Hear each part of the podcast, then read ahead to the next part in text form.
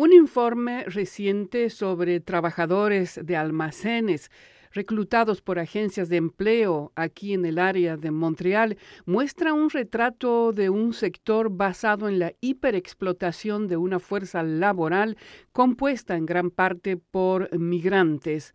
Hablamos de un informe publicado o realizado por el Centro para Trabajadores Inmigrantes y también por la Asociación de Trabajadores de la Agencia de Empleo. Sobre esto vamos a conversar con Manuel Salamanca Cardona. Él es activista del Centro de Trabajadores Inmigrantes. Muchísimas gracias por esta entrevista, Manuel. Y hay que decir que es este, este informe presenta pues hallazgos que pueden, pueden decirse que son inquietantes para usted? Eh, bueno, sí, son, es una realidad que es eh, preocupante en todo caso porque estamos hablando del sector de la de logística, un sector que ha estado en crecimiento en los últimos años en Montreal, eh, está creciendo bastante. En Montreal, usted sabe, es, es un puerto, ¿no? Entonces, eh, tiene una ventaja en términos de comparativa a otros lugares en términos de distribución, llegada de productos, almacenaje, etcétera. Entonces, una, digamos, un sector que ha estado creciendo grandemente para la entrada y salida de productos de Canadá hacia Estados Unidos o hacia Europa, eh, por ejemplo, por el tratado con, con los países, tratado de libre comercio con los países europeos y, con, y a partir del tratado de, libre comercio que era lo, lo que antiguamente se llamaba el NAFTA, no no me acuerdo el nombre exactamente ahora, pero bueno. Entonces Montreal es una ciudad estratégica para esto. Entonces este sector ha estado creciendo en constante expansión. El problema, digamos, quizás es que la expansión del sector está muy asociada a la precarización del empleo, eh, que está relacionada con el estatus inmigrante y con el trabajo por agencia de empleo, ¿no? Entonces, básicamente la preocupación que nosotros hemos tenido todo este tiempo a partir desde la ah, Asociación de Trabajadores de Agencias de Empleo y desde el Centro de Trabajadores Inmigrantes es ver cómo cada vez llegaban más casos de personas que estaban trabajando en warehouses, en grandes almacenes, haciendo cargado de productos, eh, etiquetado, etcétera, en condiciones muy, muy, muy difíciles de trabajo, muy precarias, eh, sufriendo constantes violaciones debido al estatus inmigrante y al hecho de que trabajaban por agencias de empleo, ¿no? ¿Cómo se verifica eso, lo que usted está diciendo, esa, esa, esa, esa explotación a los derechos de estos trabajadores? Yo sé que ustedes hicieron este trabajo de investigación conversando con los trabajadores mismos. ¿Qué dicen ellos? Bueno, una de las cosas principales al hacer este tipo de estudio es que primero falta información y datos, obviamente, ¿no? es, es difícil salir con un reporte o con una voz científica. Entonces la opción que tiene siempre el CTI es hacer el trabajo de outreach, es decir, aproximarse a los lugares donde identificamos que existen, por ejemplo, grandes eh, warehouses o almacenes. Y uno de los primeros lugares que identificamos eh, de acuerdo a las primeras experiencias con, con quejas de trabajadores de agencias de empleo, fue con trabajadores que venían de Dolarama.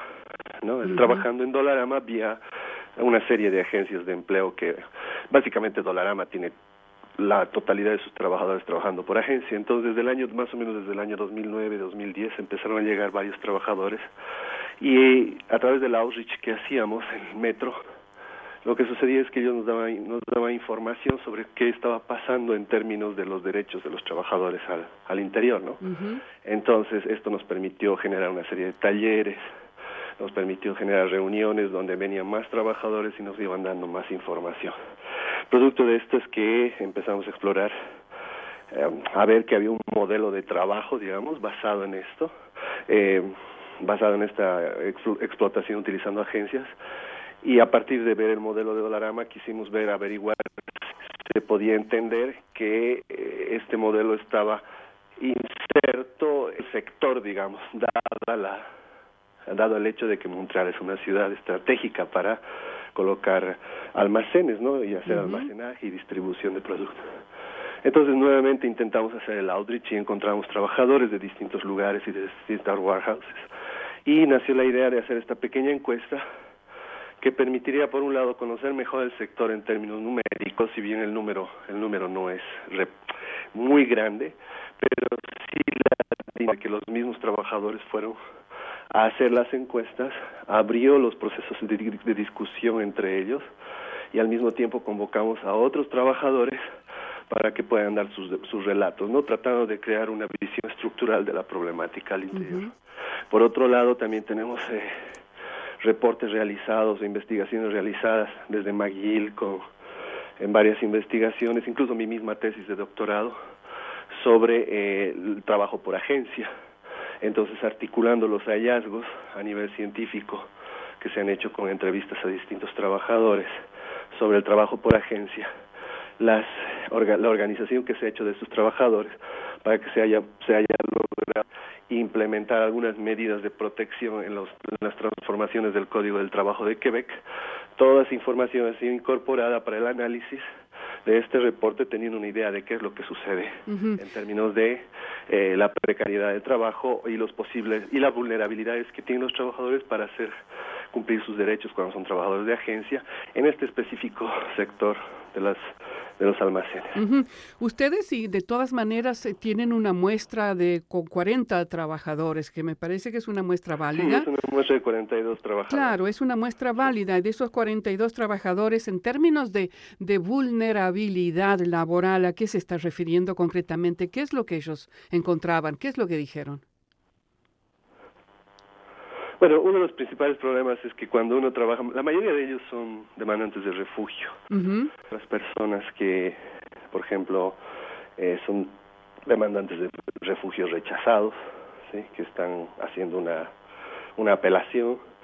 Y en algún caso uno puede encontrar personas eh, eh, indocumentadas, digamos en el sentido de que han hecho la apelación, de todas maneras han decidido quedarse en el país para probar su suerte, ¿no? Es una de las principales vulnerabilidades, la urgencia de las personas por resolver su situación migratoria, que les obliga primeramente a aceptar cualquier ¿no? no cuestionar demasiado las condiciones de trabajo, debido a que, por un lado, por ejemplo, un demandante de refugio tiene que enviar dinero a su familia, o puede ser que por, él tiene que trabajar el doble porque la esposa no puede trabajar, porque no pueden dejar los hijos a una guardería porque no tiene acceso a guardería, por ejemplo. es decir, es decir que hay un hay, diferentes... hay un componente de miedo entonces eh, a, cuestionar eh, cuando se da esa explotación hacia ellos. Ahora, Manuel Salamanca Cordona, ustedes hacen proposiciones eh, concretas para ver pistas, por lo menos, ofrecen pistas de solución para tratar de resolver este problema. ¿Cuáles serían? Sí, una, por ejemplo, un, un, ejemplo que reciente es que hemos peleado mucho para que se incluya una regulación sobre las agencias de empleo.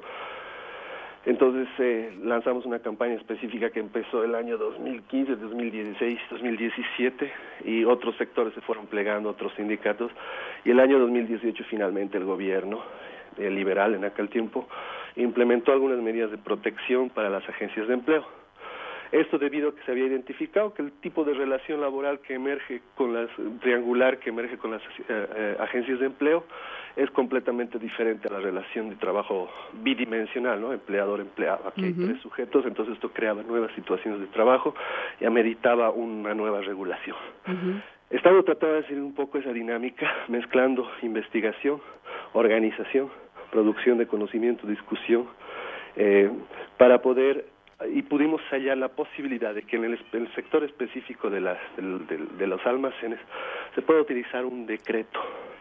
¿Qué es esto? No es una convención colectiva, diríamos más bien que es la extensión, la idea de una convención colectiva, pero extendida a un sector específico.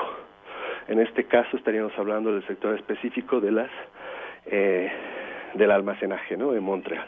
Entonces la idea es comenzar a proponer esto como una salida concreta eh, obviamente esto tiene que ser en base a mayor difusión de la situación, mayor difusión de la de la, de, la situación de los trabajadores en la opinión pública, este trabajo con la prensa, de socializar este tipo de situación para que haya conciencia de que hay un problema público que debe ser atacado con una medida concreta y hay una posibilidad específica para esto que es la creación de un decreto para el sector de las, ah, de las del almacenaje.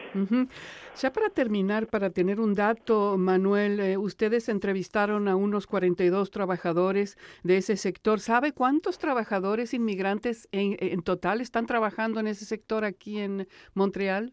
Bueno, es muy difícil, en verdad es muy, muy difícil saberlo en ese sector. Nosotros hemos entrevistado específicamente a trabajadores inmigrantes. nuestro perfil era conocer lo que están viviendo los trabajadores inmigrantes. No importa el estatus, pero la idea era pero no tienen, no tienen idea, pero sí, pero no tienen idea de cuántos trabajadores migrantes hay. Es, a uno, eso es, es un dato específico muy difícil de extraerlo ahorita para saber en el sector.